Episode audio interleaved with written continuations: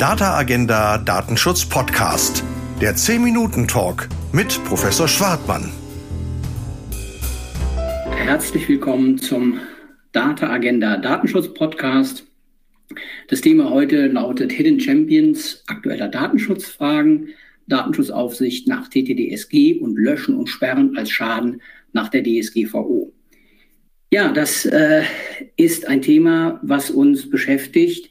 Und zwar heute Christine Benedikt, die ist Richterin im Verwaltungsgericht Regensburg, Datenschutzbeauftragte desselben Gerichts und sie war von 2015 bis äh, 2020 Leiterin des äh, Online-Datenschutzes beim BayLDA. Und ähm, ja, sie ist ähm, versiert in diesen Themen. Sie war zum TTDSG Sachverständige im Deutschen Bundestag und sie gibt mit mir gemeinsam ein Handbuch zum Datenschutz im Internet heraus, ist Kommentatorin in TTDSG-Kommentaren und wir geben ein Data-Kontext-Seminar zu diesem Thema. Von daher, glaube ich, eine interessante Gesprächspartnerin heute. Hallo, Christine Benedikt. Ja, hallo. Vielen Dank für die Einladung zum Podcast. Ja, sehr gerne. Ja, ähm, Thema 1 lautet Schadensersatz nach Artikel 82 DSGVO für Anbieter sozialer Netzwerke. Wie kommen wir auf dieses Thema?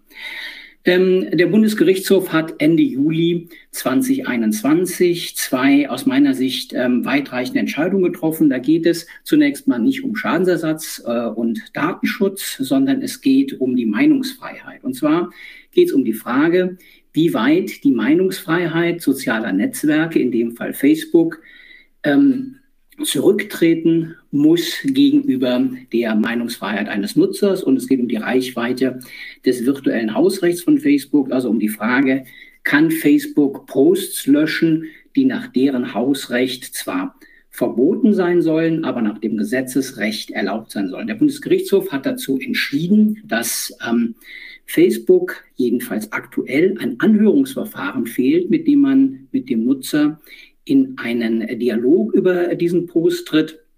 Und ähm, ja, dass allein wegen dieses fehlenden Verfahrens äh, die AGB ähm, von Facebook unwirksam sind. Und das hat die Konsequenz, dass jetzt ähm, ein Post, der nicht strafbar ist und von Facebook aber trotzdem gelöscht wird oder ein Konto, das gesperrt wird, rechtswidrig ist. Und äh, die spannende Frage ist jetzt, ähm, ob man das auf andere ähm, Plattformen übertragen kann. Und um dann in der Perspektive gleich noch mit Christian Binnig die Frage zu besprechen, hat das Auswirkungen ja, ich meine, diese Entscheidung des BGH ist nicht nur für Facebook gültig, nicht nur für große soziale Netzwerke, sondern sie gilt gleichermaßen für Online-Services, konkret beispielsweise Blogs oder Foren, in denen Nutzer ihre Meinungen kundtun können.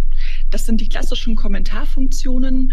Und wenn man sich einmal anschaut, wie viele Online-Dienste mittlerweile eine solche Funktion haben, sieht man, dass der Anwendungsbereich sehr, sehr groß sein kann. Ich denke da zum Beispiel an Streaming-Portale. Ich denke an Computerspiele. Ich denke da genauso aber auch an Nachrichtenwebsites, bei denen ich als Nutzer, als Leser ja auch immer Beiträge selber kommentieren kann. Und wenn diese Kommentarfunktion moderiert wird, das heißt, der Anbieter eines solchen Portals sagt, diese Meinung finde ich gut, die nicht und deswegen wird sie gelöscht oder im schlimmsten Fall sogar mein Konto gesperrt, dann meine ich, dass auch hier die gleichen Grundsätze gelten.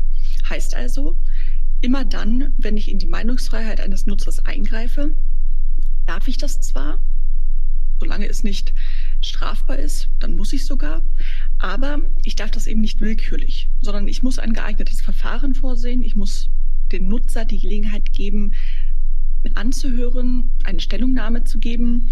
Ich kann nicht einfach sagen, den will ich jetzt nicht mehr, ich akzeptiere seine Meinung nicht oder im schlimmsten Fall, ich sperre ihn, so wie wir das ja auch bei Donald Trump gesehen haben und Facebook. Also ich höre aber so ein bisschen raus, du willst schon differenzieren zwischen ähm, meinungsoffenen Portalen und, äh, wenn wir sagen, nicht meinungsoffenen Portalen. Es kann ja sein, dass man einen Blog eröffnet, der lautet, wir sprechen heute nur über Hansi Flick und äh, wenn man dann nicht mehr über Hansi Flick, sondern über ähm, die Bundeskanzlerin spricht, dann ist das ähm, nach deiner Einschätzung, wenn das so ein äh, Blog ist, ein Grund, ein sachgerechter Grund, ähm, diese Äußerungen ähm, da irgendwie wegzunehmen oder, oder wird es soweit nicht gehen? Doch, soweit würde ich gehen. Allerdings würde ich das in zwei Stufen betrachten. Zunächst einmal gilt, immer dann, wenn ich eine Kommentarfunktion zur Verfügung stelle und das Ganze moderiere, gelten für mich die Maßstäbe des BGH so wie in den Verfahren bei Facebook. Heißt also, ich muss mir ein Verfahren überlegen, in welchen Fällen lösche ich Beiträge, in welchen Fällen möchte ich Nutzerkonten sogar sperren. Aber erst dann gehen wir in die zweite Stufe und überlegen uns, ja, wie ist denn jetzt mein Ergebnis dieser Verfahrensprüfung? Also hier würde ich durchaus Unterschiede sehen. Wenn ich mhm. ein meinungsoffenes Portal bin, wie beispielsweise Facebook, dann bin ich deutlich mehr an Meinungsfreiheit gebunden, muss dem Nutzer deutlich mehr Spielraum lassen. Wenn ich aber sage, ich bin ein Forum und zum Beispiel thematisch beschränkt auf Fußball, dann gehören da auch nur Fußballbeiträge rein. Ich möchte gerade nicht, dass jetzt über die Bundestagswahl diskutiert wird und deswegen habe ich mehr Möglichkeiten, hier moderierend einzugreifen und dann auch solche Beiträge zu entfernen, die eben gerade nicht mit meinem Geschäftszweck dieses Portals zu tun haben. Okay, also der Geschäftszweck ein ähm, sachlicher Grund für eine Differenzierung. Ähm, ja, jetzt ähm, kommen wir vielleicht mal ähm, über die Brücke zum Datenschutz äh, ähm, auf das Thema zu. Ähm, alle Zuhörerinnen und Zuhörer wissen, denke ich, äh, äh dass äh, ja, Datenschutzverstöße nach Artikel 82 DSGVO äh, Schadensersatzansprüche auslösen können. Und ähm, wenn jetzt ein ähm, Post von mir gelöscht wird, stell mal vor, ich wäre jetzt ähm, Influencer und würde ähm, meinen äh, Facebook- oder, oder, oder, oder YouTube-Kanal benutzen, um ähm, mein, mein Geschäft zu betreiben. Und dann würde auf einmal ich irgendwas ähm, da posten, was nicht äh, in die ähm, Nutzungsbedingungen von Facebook passt, und dann würde Facebook mir das löschen. Also dann wäre ja durchaus denkbar, dass äh, ich über einen Schadensersatzanspruch nachdenken würde. Deswegen und in dem Fall ja sogar über einen materiellen Schadensersatzanspruch und nicht bloß über einen Eherschaden, der darin besteht, äh, dass ich nicht mehr sprechen darf auf der Plattform. Also vor dem Hintergrund ähm, vielleicht jetzt mal ähm, der Blick in Artikel 82 DSGVO. Ist die BGH-Entscheidung vor diesem Kontext spannend äh, und äh, ergibt sich da was Neues draus? Oder ähm, ist das nicht ähm, ja, so ein relevanter Punkt für den Schadenssatz nach DSGVO? Ich meine, diese Entscheidung im Hinblick auf den Artikel 82 ist super spannend. Und zwar aus folgenden Gründen. Wir haben in der Tat schon einige Entscheidungen von Gerichten gehabt zum Thema Schadensersatz bei gelöschten Posts oder gesperrten Nutzerkonten. Da haben die Gerichte bisher einhellig entschieden, hier ist kein Verstoß, hier gibt es keinen Schaden, also gibt es auch keinen Schadensersatzanspruch nach der Grundverordnung. Das waren aber allesamt Entscheidungen, die ein bisschen älter sind, das heißt auf jeden Fall vor unserer wichtigen Entscheidung des BGH. Ich würde meinen, Gerichte würden das jetzt wahrscheinlich anders sehen müssen. Und zwar aus folgenden Gründen. Wenn ich zum Ergebnis komme, dieser Plattformbetreiber hat jetzt rechtswidrig meine Daten gelöscht oder mein Konto gesperrt, ja, dann habe ich auf jeden Fall einen Verstoß. Der Datenschutzverstoß, der liegt jetzt auch nicht so ganz auf der Hand. Dazu folgende Erläuterung. Ich meine, wir brauchen hier einen kleinen Perspektivwechsel. Wir haben das Datenschutzrecht immer verstanden als, ja, wir müssen schauen, dass wir nicht zu viele Daten verarbeiten, bedingt durch den Grundsatz der Datenminimierung. Und wenn wir Daten verarbeiten, dann muss das immer nach den Regeln der Grundverordnung des Datenschutzrechts passieren. Nach dieser BGH-Entscheidung kann man das Ganze aber auch umdrehen.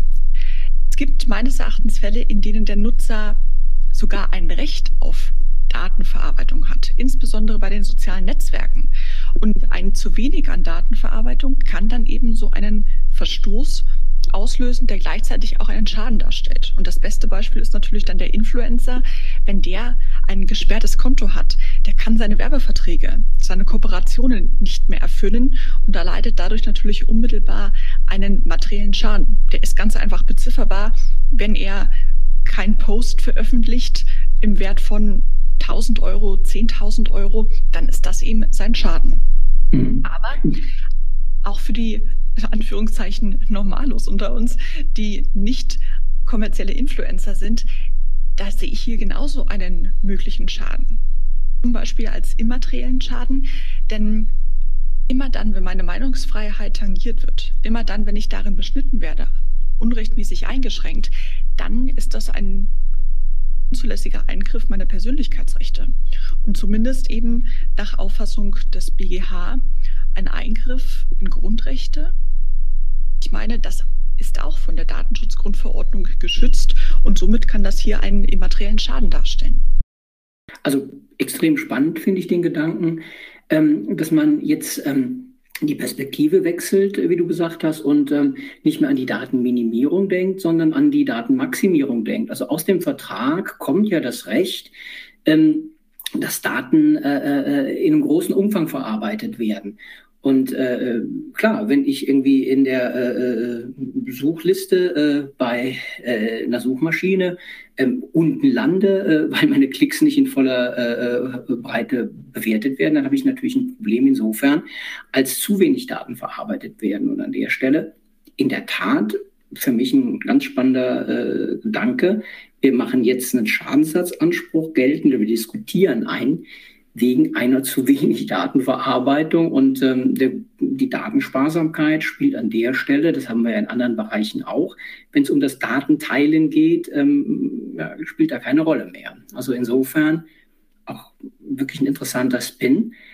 Kommen wir nochmal ähm, zur Frage der ähm, Schadenshöhe in diesen Fällen. Also ich hatte hier äh, in vorherigen Podcasts einmal mit Peter Allgeier äh, BGH-Richter, sechster Zivilsenat für Datenschutz zuständig, aber auch mit Tim Wibitul, Anwalt in Schadensersatzfällen gesprochen.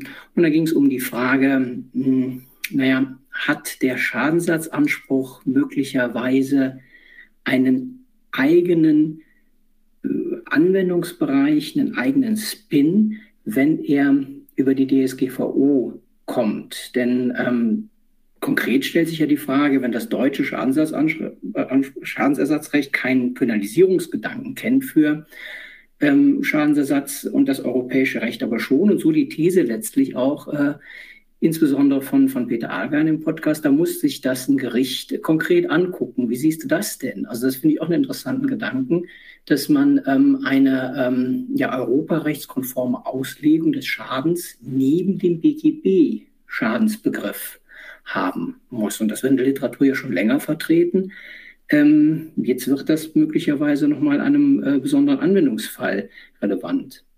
Ja, das finde ich einen ganz interessanten Gedanken und kann das nur unterstützen, denn ich habe jetzt in der Tat den Eindruck, dass wir natürlich auch aufgrund unserer deutschen Datenschutzgeschichte viele Dinge zwar vorangetrieben haben, auch gerade wenn es um Regelungen zur Datenschutzgrundverordnung geht.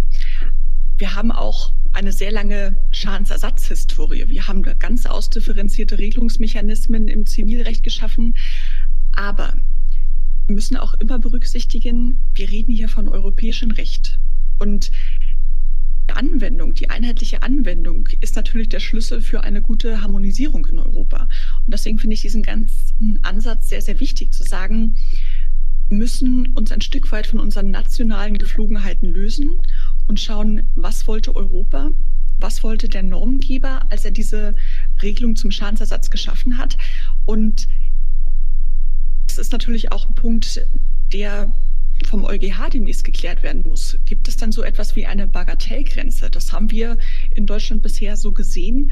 Ich habe da so meine Zweifel, ob das mit dem europäischen Verständnis vereinbar ist und tendiere auch im Zweifel eher dazu zu sagen, Europa möchte einen möglichst umfassenden Schutz der betroffenen Personen und das funktioniert nur, wenn wir ihm auch einen möglichst weiten Schadensersatzanspruch zuerkennen. Da kann man in der Tat sehr gespannt sein, wie der Europäische Gerichtshof diese Fragen sieht. Es gibt ja auch das Verfahren aus Österreich, ähm, das jetzt an der Stelle in absehbarer Zeit hoffentlich Klärung bringen wird. Ja, vielen Dank bis hierhin. Ich würde gern das Thema wechseln und ähm, äh, auf die äh, Telekommunikation, Telemedien, Datenschutzgesetz Problematik eingehen. Ich kann den Begriff auch ausgesprochen äh, mittlerweile fehlerfrei äh, und unfallfrei rüberbringen. Äh, das TTDSG ist die Kurzform. Ähm, ja, es geht beim TTDSG um den Schutz des Endgerätes und zwar in Abgrenzung ähm, zum ähm, Datenschutzrecht. Vielleicht, ähm, um äh, die Zuhörerinnen und Zuhörer an der Stelle mitzunehmen, mh, vorab äh, äh, vielleicht eine kleine Erläuterung. Ähm, wie stehen äh, Telemediendatenschutz und DSGVO-Datenschutz ähm, sich gegenüber und wie sind die Schutzziele? Ja, zunächst einmal hat der Gesetzgeber mit dem TTDSG versucht, ein einheitliches Gesetz für den Datenschutz bei Telekommunikation und Telemedien zu erschaffen. Dieses Gesetz, das gilt ab dem 1.12. Das heißt also für die Unternehmen, viel Zeit bleibt nicht mehr für die Umsetzung. Und der Gesetzgeber hat da etwas ganz Geschicktes gemacht. Der hat sich so ein bisschen die Rosinen rausgepickt. Aus dem TKG hat er eben die datenschutzrechtlichen Vorschriften herausgenommen. Aus dem TMG hat er einen Teil, den letzten Teil auch herausgenommen. Im Übrigen bestehen halt diese Gesetze weiter. Aber dieser ganze Teil zum Datenschutz, den haben wir jetzt in einem einheitlichen Gesetz. Das ist gar nicht so einfach zu schauen, wie verhält sich das jetzt zur Datenschutzgrundverordnung. Denn Einige Vorschriften beruhen auch auf der E-Privacy-Richtlinie und auf Regelungen aus dem europäischen Recht. Das bedeutet, wir müssen immer genau schauen, was ist jetzt eigentlich der Sinn und Zweck dahinter. Schützen wir personenbezogene Daten, also das klassische Datenschutzrecht, oder schützen wir das Recht der elektronischen Kommunikation? Schützen wir die Vertraulichkeit der Kommunikation? Und hier finde ich, ist es ganz wichtig, dass man das sauber trennt, weil daraus ergeben sich dann auch die Fragen, schaue ich dann parallel in die Datenschutzgrundverordnung, brauche ich vielleicht gar nicht mehr in die Datenschutzgrundverordnung zu schauen und das herauszuarbeiten, das ist sicherlich eine wichtige Aufgabe, die hoffe ich doch auch die Aufsichtsbehörden ein Stück weit begleiten werden, zum Beispiel durch Veröffentlichung und zur Frage, wie ist jetzt der Anwendungsbereich dieses neuen Gesetzes? Jetzt macht das DTDSG ja was Erwartbares. Ähm, nach über zehn Jahren übernimmt es eine Regelung aus äh, Artikel 5 Absatz 3 der E-Privacy-Richtlinie und ähm, schreibt die für den Telemediendatenschutz ins deutsche Recht. Und das äh, lautet dann faktisch so, dass man ähm, für eine Datenverarbeitung ähm, oder für einen Datenzugriff im Endgerät äh, grundsätzlich eine Einwilligung braucht und diese Einwilligung ausnahmsweise unter anderem oder insbesondere dann nicht braucht, wenn man einen äh, Telemediendienst erbringt auf Wunsch des Nutzers, für den dieser Datenzugriff unbedingt erforderlich ist. Und diese unbedingte Erforderlichkeit, die stellt natürlich die Praxis ähm, vor enorme Probleme äh, zum 1.12. Um ein Beispiel aufzumachen. Ähm, jemand hat einen äh, äh, Toaster, dieser Toaster ist vernetzt. Warum ist er vernetzt? Damit er aus dem Garten über sein Smartphone den Toaster anmachen kann, damit er ihm dann den Toast ähm, wunderschön äh, toastet und er muss ihn auch wieder ausmachen können für den Fall, dass das irgendwie verbrannt riecht. In dieser Situation findet ja auf den vernetzten Toaster, der an der Stelle ja im Bereich Smart Home angesiedelt und deswegen nach der Gesetzesbegründung ein vernetztes Endgerät, ein Telemediendienst oder mit den Worten des 5.3 Dienst der Informationsgesellschaft ist, ja ein Datenzugriff statt. Und jetzt stellt sich für mich die spannende Frage, hm, wie ist das, wenn dieser Zugriff erfolgt? Braucht man für den eine Einwilligung oder ist der unbedingt erforderlich, um den Toaster zu betreiben, so wie er da hm, angeboten wird? Und die nächste Frage ist, was ist, wenn der Toaster an den Energieversorger den Stromverbrauch weitersendet, damit der Energieversorger möglicherweise Rückschlüsse darauf ziehen kann, ob ich ein sparsamer oder ein nicht so sparsamer Kunde bin, damit er mir dann gegebenenfalls später einen entsprechenden Stromvertrag anbieten kann. Also hier stellen sich doch gerade auch in der Abgrenzung zur DSGVO extrem spannende Fragen. Was aus diesem Beispielsfall würdest du denn ähm, nach DTDSG und was würdest du nach DSGVO lösen? Konkret die Frage, wo beginnt die Übergabe, so würde ich es mal nennen, von dem Telemedienrecht ins Datenschutzrecht. Also ich verstehe das so, dass die Datenerhebung telemedienrechtlich zu sehen ist bezüglich des Schutzes des Endgeräts und dass bei der Weiterverarbeitung der Daten dann die DSGVO ins Spiel kommt. Würdest du das auch so sehen? Ja, das würde ich im Wesentlichen nur so sehen. Das Beispiel Toaster ist deswegen so gut, weil das zeigt, wie wahnsinnig weit dieser neue Anwendungsbereich ist. Wir haben, wenn es um Thema Zugriffe geht, muss ja auch sagen, dieser Artikel 5.3 der E-Privacy-Richtlinie, der hier umgesetzt wurde, trägt ja nach wie vor noch beiläufig den Namen Cookie-Richtlinie oder Cookie-Regelung. Den Bereich verlassen wir vollständig. Natürlich geht es weiterhin auch um Websites und Apps, aber wir schauen immer mehr auf Internet of Things, auf smarte Geräte, unser Smart Home, vielleicht auch das Connected Car, viele Bereiche, die wir neu bewerten müssen. Etwas, was wir vielleicht auch in der Vergangenheit nicht so getan haben, obwohl das europäische Recht ja schon immer vorhanden war. Und es ist tatsächlich nicht so einfach, meine ich, auseinanderzuhalten, was lösen wir jetzt nach Paragraph 25 TTDSG und was ist dann die anschließende Weiterverarbeitung, die sich dann nach der Grundverordnung richtet. Und ich versuche mir das selber immer ein bisschen einfacher vorzustellen mit einem Bild. Sehe ganz häufig, wenn ich spazieren gehe, gerade jetzt zu der Zeit, viele Leute im Wald, die ein Körbchen in der Hand haben, weil sie Pilze sammeln oder weil sie Beeren pflücken. Und im Endeffekt ist das ein tolles Bild, denn wenn diese Personen in ihrem Körbchen Beeren haben und ich einfach nur reinschaue, ja, also das Körbchen ist jetzt unser Endgerät, dann schaue ich rein. Dann sehe ich, was da drin ist. Und genau das ist die Idee des Paragraph 25 TTDSG. Wir wollen das Endgerät schützen. Wir wollen nicht, dass da einfach jeder reinschaut und vielleicht auch noch Ehren hinzulegt, sondern wir wollen diesen Teil schützen. Erst dann, wenn jemand aus dem Körbchen heraus Beere nimmt, das heißt Daten nimmt, in seiner Herrschaft hat und mit den Daten umgeht und, das ist ganz wichtig, es sich dann auch noch um personenbezogene Daten handelt, dann sind wir zusätzlich im Anwendungsbereich der Datenschutzgrundverordnung. Das heißt also, für den Fall, dass wir personenbezogene Daten haben, ist das, das recht einfach. Wir schauen zuerst in den Paragraph 25 TTDSG und wenn wir dann mit diesen Daten weiter umgehen, in die Grundverordnung. Das heißt also, wenn der Energiebetreiber diese Daten bei sich hat und damit beispielsweise Abrechnungen erstellt, Prognosen erstellt, dann unterliegt das dem Regime der Datenschutzgrundverordnung. Um erstmal an diese Daten zu kommen, um diesen Zugriff darauf zu haben, das klären wir halt schon einmal nach dem Paragraph 25 TTDSG. Ja, also das Erdbeerkörbchen von Christine Benedikt als ähm, datenschutzrechtliches Erklärungsinstrument, können wir ja mal festhalten. Aber was mich noch interessieren würde, wäre, ähm, wann brauche ich denn eine Einwilligung? Wann ist was unbedingt erforderlich? Und wenn ich eine Einwilligung brauche, ähm, wie hole ich sie ein ähm, in meinem Toaster? Oder in anderen Kontexten. Also es gibt ja auch ähm, ähm ja, Connected Cars und, und, und ähnliches. Also wie holt man da eine Einwilligung ein und ist es denkbar, ähm, an der Stelle möglicherweise auch äh, eine Einwilligung zu widerrufen und äh, dann ähm, das Gesamtgefüge ähm, ins Wanken zu bringen? Also ich denke jetzt hier an den an den Straßenverkehr und ähm, das ähm, auch nach Straßenverkehrsrecht ja förderungswürdige und pflichtige, wenn man so will, ähm, autonome äh, Fahren, das äh, vernetzte Fahren haben wir schon. Also wie macht man das mit einer Einwilligung? Denn die DSGVO, nicht die DSGVO, schon das TTDSG, gibt ja in 26 äh, auch ein Instrument an die Hand, äh, Paragraph 26 DTDSG, äh, wie man Einwilligungen einholen kann. Da wird gerade eine Studie erstellt, durch das Bundeswirtschaftsministerium in Auftrag gegeben, wo es um Einwilligungsmanagementsysteme geht.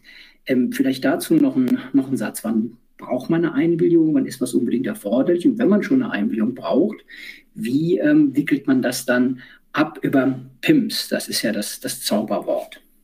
Ja, also vom Grundsatz her ist immer die Einwilligung erforderlich. Das steht im Paragraph 25 TTDSG. Aber die gute Nachricht, es gibt auch Ausnahmen davon, von diesem Einwilligungserfordernis. Und zwar eine ganz wichtige, wenn es dann unbedingt erforderlich ist, um einen vom Nutzer gewünschten Dienst zur Verfügung zu stellen. Wir haben schon seit Jahren gegrübelt, was bedeutet denn jetzt dieses unbedingt erforderlich? Also klar ist, der Normgeber hat sich dabei gedacht, wenn es technisch unbedingt erforderlich ist. Nun kann man sagen, ja, technisch unbedingt erforderlich ist wenig, dann würde das der absolute Digitalisierungsstopp bedeuten und wir kehren zurück zu Websites und Online-Services aus dem Jahr 2005. Das ist nicht gewollt. Das heißt, müssen schon auch so eine wirtschaftliche Komponente einfach mit berücksichtigen. Und das heißt natürlich nicht feuerfrei, jetzt geht alles ohne Einfliegung, denn wirtschaftlich erforderlich ist eine ganze Menge, wenn nicht sogar alles aus Sicht eines Unternehmens. Nein, wir müssen da, glaube ich, mit Maß und Ziel einen ganz guten Mittelweg finden. Und ich denke, wichtig ist, dass die Aufsichtsbehörden da auch ganz gute Guidelines zur Verfügung stellen. Bisher haben wir zum Thema unbedingt erforderlich ein paar Publikationen, zum Beispiel von der französischen Aufsichtsbehörde, von der spanischen. Und wir setzen uns aber nach wie vor immer nur mit dem Thema Websites und Apps auseinander. Ich denke, wir müssen dieses Problem weiterfassen, übertragen. Was bedeutet das beispielsweise bei meinem Staubsaugerroboter? Was bedeutet das bei Connected Car? Und hier stellen sich ja ganz neue Schwierigkeiten für die Einwilligung. Ich habe gerade nicht ein Endgerät mit einem riesengroßen Bildschirm, bei dem ich dann einfach irgendein Banner einblenden kann. Ich habe vielleicht auch das Problem, dass ich mehrere Nutzer eines solchen Endgerätes habe. Gerade bei den Fahrzeugen habe ich Multi-User-Szenarien. Carsharing im Unternehmen, in der Familie, das sind alles Bereiche, ja, selbst mein Tablet zu Hause wird vielleicht von mehreren Familienmitgliedern genutzt. Aber der Anspruch der Grundverordnung, der gilt hier auch im TTDSG. Wir wollen eine wirksame Einwilligung von der jeweiligen Person. Und ja, hat Deutschland, finde ich, was ganz Tolles geschaffen und kann wirklich eine Vorreiterrolle für sich beanspruchen, und zwar mit dem Paragraph 26 TTDSG mit einem Dienst zur Verwaltung von Einwilligungen. Die Idee dahinter ist, es gibt einen neutralen Dritten, einen Datentreuhänder, der Einwilligungen verwaltet und die Botschaft des Nutzers, ja, ich will oder ich will nicht, an dahinterliegende Akteure, also zum Beispiel Unternehmen, weiterreicht. Darf ich da mal kurz zwischenfragen? Also dieser, dieser Datentreuhänder ist ja ein schillernder Begriff, ähm, den wir auch aus dem Digital Governance Act zum Beispiel kennen, wo es um Datentreuhänder, Datenteilen geht. Ähm, Gibt es einen Unterschied zwischen dem Datentreuhänder, dem Intermediärsbegriff im ähm, 26 TTDSG und, und, dem im Digital Governance Act? Also wenn ich es richtig verstehe, dann geht es ja weniger beim 26 TTDSG um das, um das Öffnen äh, von Daten, sondern ähm, mehr um, um, das, um das Schließen. Äh, äh ist doch äh, äh, wesentlich eher der Gedanke, als äh, da von so einem vollmundigen Datentreuhänder zu sprechen, der Daten ähm, wie wild in die Welt schießt, damit alle was davon haben. Oder sehe ich das falsch? Doch, das würde ich so genauso unterstützen. Die Idee des PIMs oder die Idee des Datentreuhänders im TTD-SG ist folgende. Wir wollen nicht, dass Unternehmen immer separat die Einwilligung abfragen, sondern wir wollen das möglichst zentralisieren. Der Nutzer soll einmal eine Einwilligung erteilen, aber die auch wirklich bewusst. Denn wir sehen ja gerade, was derzeit im Web passiert. Das ist keine freiwillige Einwilligung, das ist ein Wirrwarr. Wenn ich überhaupt eine Chance habe, ja oder nein zu sagen, ich werde also bombardiert mit Einwilligungsbannern. Das wollen wir nicht mehr. Wir wollen also einerseits den Nutzer entlasten, indem er einmal gefragt wird, und wir wollen auch ein Stück weit die Unternehmen entlasten, indem sie einfach darauf vertrauen können, dass jemand, wenn er eine Einwilligung einmal abgegeben hat, ich die auch für meine Datenverarbeitung beanspruchen kann. Und diese Schnittstelle soll eben dieser Datentreuhänder nach dem TTDSG erfüllen. Beim Data Governance Act mag die Technologie dahinter ähnlich funktionieren, aber die Idee ist doch ein Stück weit eine andere.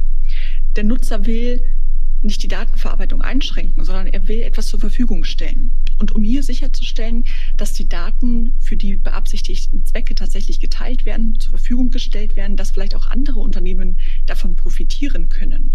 Das heißt, dass wir hier einen Wettbewerb haben zwischen Unternehmen. Das soll über einen Datentreuhänder nach dem Data Governance Act realisiert werden. Und auch da, wenn man mal ein Bild beansprucht, um sich das ein bisschen zu veranschaulichen, ich denke da zum Beispiel an einen Trichter. Beim TTDSG zeigt große Öffnung des Trichters zum Nutzer. Er will, dass das gefiltert wird, dass seine Einwilligung sagt, ich will nur für bestimmte Daten eine Verarbeitung. Das heißt, das, was hinten rauskommt durch die kleine Öffnung, wird dann weitergeleitet an die Unternehmen. Und die dürfen dann für einen bestimmten Bereich mit seinen Daten umgehen. Beim Data Governance Act genau das Gegenteil. Der Nutzer der Seite, in der die kleine Öffnung hin zeigt, möchte, dass seine Daten gestreut werden. Er ist bereit, als Datenaltruist seine Daten zur Verfügung zu stellen, zum Beispiel für Forschungszwecke, für Gründe des Gemeinwohls. Und das sollte durch die große Öffnung des Trichters verteilt werden. Und auch hier, um das sicherzustellen, brauchen wir jemand, der eine neutrale Funktion hat. Und das ist eben der Datentreuhänder oder eben der Datenintermediär. Ja, ich glaube, das ist ganz wichtig, diese begriffliche Differenzierung ähm, klar zu kriegen, denn ähm, wir reden in beiden Fällen ja landläufig über das äh, Gleiche, meinen aber ganz unterschiedliche Dinge. Ähm, wenn wir über einen äh, Datentreuhänder beziehungsweise über einen Einwilligungsmanagementsystem-Anbieter reden. Also insofern vielen Dank für die Klarstellung. Ich würde ein weiteres letztes Thema noch ähm, eröffnen, das ist die Aufsicht. Aber bevor ich dazu komme, zum Abschluss äh, dieses Blogs hier über ähm, den ähm, 25 und dessen Anwendungsbereich, ein vernetzter Toaster als Telemediendienst ist doch ein ähm, ja, revolutionärer Gedanke, oder? Will das TTDSG das? Ein vernetztes, smartes Endgerät als Telemediendienst oder nach 5.3 ähm, E-Privacy-Richtlinie, da wird der ja dann Dienst der Informationsgesellschaft genannt. Man muss diese Begriffe wahrscheinlich europarechtskonform synonym lesen. Ist das gewollt? Fragezeichen. Und zum Zweiten, äh, ist das eine gute Idee? Was ist der, äh, der Vorteil an, an dieser Betrachtung? Ja, das ist ausdrücklich vom Gesetzgeber gewollt. Nicht nur jetzt auf nationaler Ebene. Das heißt, wenn wir mit Blick auf das TTDSG schauen, sondern schon auch lange Zeit auf europäischer Ebene. Insbesondere, wenn man sich die Verhandlungen zur E-Privacy-Verordnung anschaut, da hat der Normgeber ganz klar gesehen, wir haben nicht mehr nur unseren Laptop, unser Smartphone, sondern das sind alles mittlerweile Geräte, die die Außenwelt mit unserem smarten Zuhause verbinden, die dafür sorgen, dass ich bezahlen kann. Ich kann mein Auto öffnen, ich kann meine Haustür öffnen, ich kann meine Videokameras überwachen zu Hause. All diese Features, das ist das neue digitale Leben. Und ich finde das super wichtig, dass wir hier auch signalisieren, wir schauen nicht erst, was passiert mit den Daten, wenn sie irgendwo auf der ganzen Welt sind bei irgendwelchen Unternehmen, sondern die Idee dahinter ist, wir schützen schon das Endgerät selbst. Sei es, weil es selber ein Smartphone ist und mit dem Internet verbunden ist oder weil ich beispielsweise Internet of Things Geräte mit meinem Smartphone gekoppelt habe. Jeder weiß, der Toaster, der wird wahrscheinlich wenig Bedienpanels haben, sondern wenn der so smart ist, dann benutze ich den über meine App, genauso wie mein Staubsaugerroboter, den Rasenmäherroboter und was man noch alles im smarten Hause hat. Und wir sehen ja, das sind alles Dinge, die müssen wir wirklich schon im Gerät selber schützen. Es kann nicht sein, dass jemand auf diese Geräte einfach draufschaut. Das ist natürlich nicht nur ein Punkt mit Blick auf Schutz meiner Daten, sondern in erster Linie geht es hier natürlich auch um Datensicherheit. Denn wir wissen alle, der Router ist sozusagen unsere Haustür zum Internet. Wenn die nicht gut verschlüsselt ist, wenn die nicht sicher ist, dann haben wir viele Leute in unserem Haus, die wir nicht haben wollen. Und das gilt gleichermaßen für meinen Toaster, für meine Waschmaschine und alles eben, was vernetzt ist. Deswegen mhm. ist es ein ganz wichtiger Impuls, hier mit dem Schutz zu beginnen. Und dann nochmal die Frage der unbedingten Erforderlichkeit der Datenverarbeitung ähm, an der Stelle oder der Datenerhebung. Äh, jetzt stellen wir uns mal vor, dieser Toaster wäre mit etwas Sicherheitsrelevantem gekoppelt, etwa zum Beispiel für den Fall, dass er zu heiß läuft mit einer Sicherung. Und diese Sicherung würde dann eben ähm, das erheben, dass dieser ähm, Toaster möglicherweise gleich in die Luft fliegt oder mein Rasen äh, äh, mehr in die Luft fliegt oder was auch immer. Ähm, würde man für diese Art der Datenverarbeitung oder Erhebung, die ja nicht erforderlich ist, um den Toaster zu betreiben, ähm, eine Einwilligung brauchen oder würde man sagen können, ähm, naja, das ist ähm, zum sicheren Betrieb des Toasters, des Rasenmähers unbedingt erforderlich obwohl es ja zum Betrieb im engeren Sinne nicht unbedingt erforderlich ist. Das ist ja eine, eine, spannende Frage, wenn die Wirtschaft atmen soll bei der Datenerhebung. Denn wie soll ich mir eine Einwilligung holen oder einen Widerruf der Einwilligung für den Fall, dass ich sage, ich möchte aber nicht, dass die Sicherung meinen Kloster kontrolliert, damit hier möglicherweise mein Haus und das meines Nachbarns anfängt zu brennen. Also da kann ja eine Einwilligung letztlich kein Maßstab sein. Und wenn man das eng betrachten würde, dann wäre ja möglicherweise auch die Einwilligung für die Verbindung zum Sicherungskasten widerrufbar oder gar nicht äh, zu geben. Oder wie siehst du das? Ich finde, das ist ein ganz tolles Beispiel, um klarzumachen, wie plötzlich das Vertragsrecht wieder hier mit reinspielt. Wir verlassen jetzt an dieser Stelle, also bei der Frage, was ist unbedingt erforderlich, ein Stück weit das Datenschutzrecht, machen die Tür auf, zum Beispiel zum AGB-Recht und fragen uns, naja, das, was ich da jetzt als Nutzer oder als Verbraucher gekauft habe, was ist denn da so die übliche Beschaffenheit? Will ich ein Gerät, das ich zwar benutzen kann, aber vielleicht in die Luft fliegt? Will ich vielleicht ein Gerät, bei dem ich nur ein Jahr lang ein Update bekomme und danach kann ich das eigentlich in den Mülleimer werfen, weil dieses Gerät nicht mehr sicher ist? Und das ist etwas, das werden spätestens die Zivilrechtler klären müssen. Was ist der Vertragsgegenstand und was davon ist eben unbedingt erforderlich?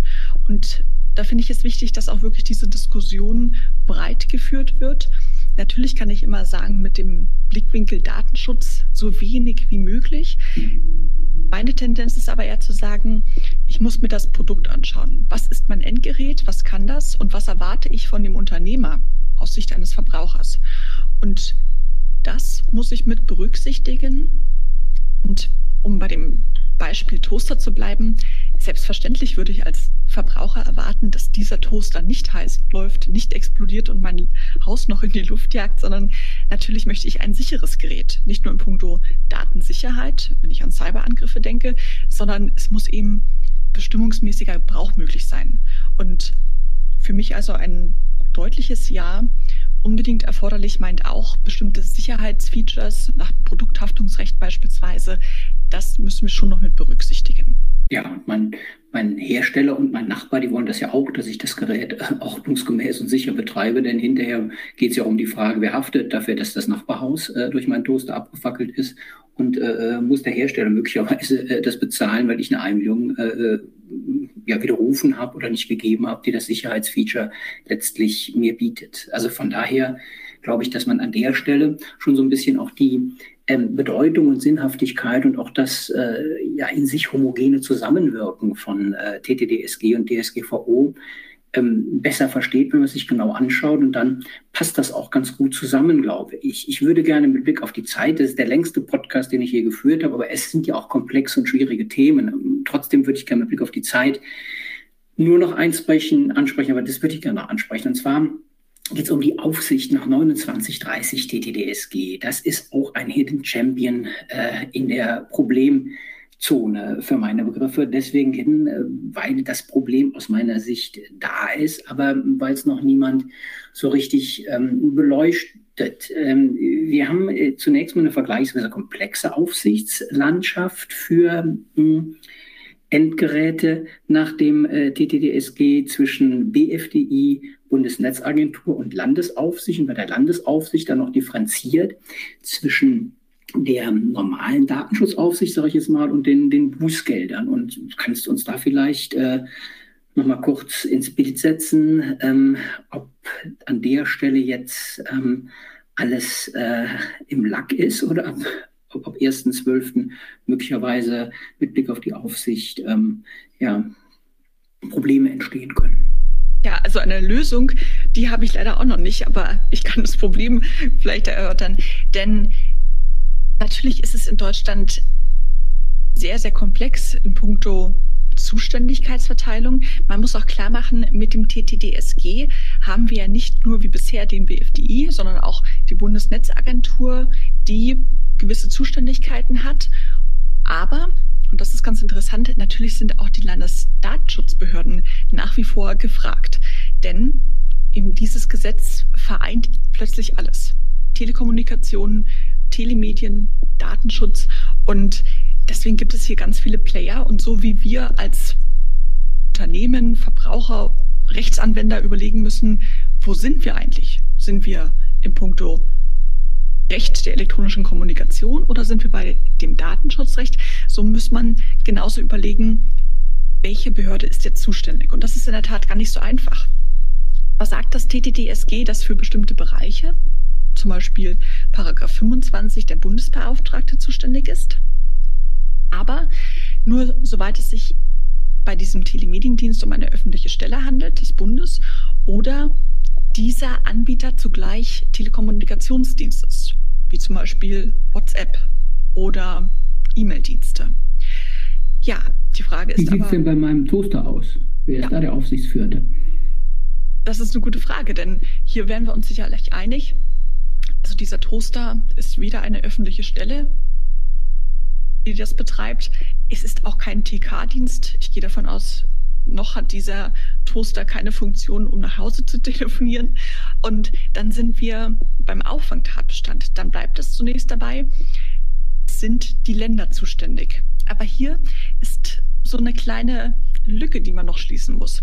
Denn die Zuständigkeit der Länder heißt nicht automatisch Landesdatenschutzaufsicht, sondern eben die Länder. Das heißt, jedes Bundesland muss für sich klären, wer übernimmt denn jetzt hier die Rolle des TTDSG. Nun kann man sagen, ja, ist doch eigentlich egal, weil nach der Datenschutzgrundverordnung sind das nun einmal die Landesdatenschutzbehörden. Aber es gibt einen ganz wichtigen Punkt, den man wirklich immer wieder betonen muss. Das TTDSG, also konkret der Paragraph 25, umfasst nicht nur personenbezogene Daten. Es werden auch juristische Personen geschützt. Und spätestens dann ist klar, sind wir draußen aus dem klassischen Anwendungsbereich der Grundverordnung, denn es werden gerade nicht juristische Personen geschützt und wir schauen auch nur bei der Grundverordnung auf die personenbezogenen Daten. Wenn das also mal rausfällt, ich gebe mal ein Beispiel. Viele Waldbesitzer haben furchtbare Angst, dass gerade jetzt in Zeiten, in denen das Holz so teuer ist, Diebe unterwegs sind und hier fleißig ungestört mit großen Maschinen das Holz, die Baumstämme aufladen. Ich kann, um mich als Waldbesitzer davor zu schützen, genauso GPS-Tracker anbringen und schauen, wohin jetzt gerade mein Holz abtransportiert wird. Wenn ich dazu diverse Endgeräte verwende, um die Standorte zu erfassen, ich habe eine App, mittlerweile mehrere Tracker, die ich irgendwo verdeckt anbringen kann, ist das möglicherweise im Anwendungsbereich des Paragraph 25.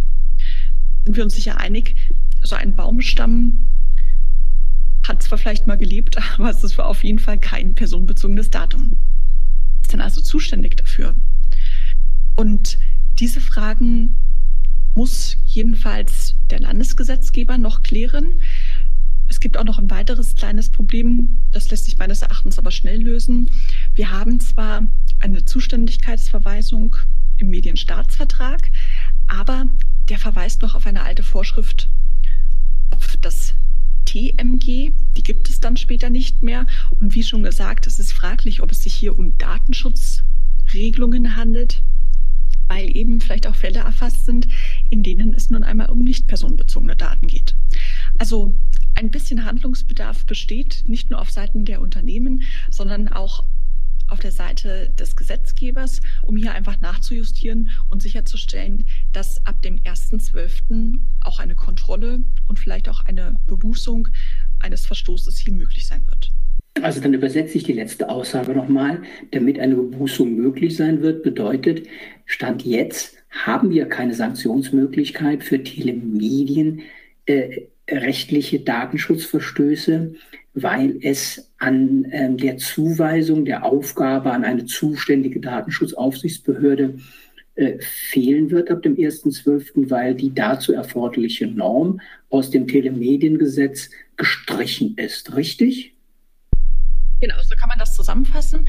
Bei den Telemedien ergibt sich das eben aufgrund der verwählenden Verweisung zum TMG und bei den nicht personenbezogenen Daten, da haben wir überhaupt noch keine Behörde, die Kraftgesetzes hierfür zuständig ist. Das müsste auch noch klargestellt werden.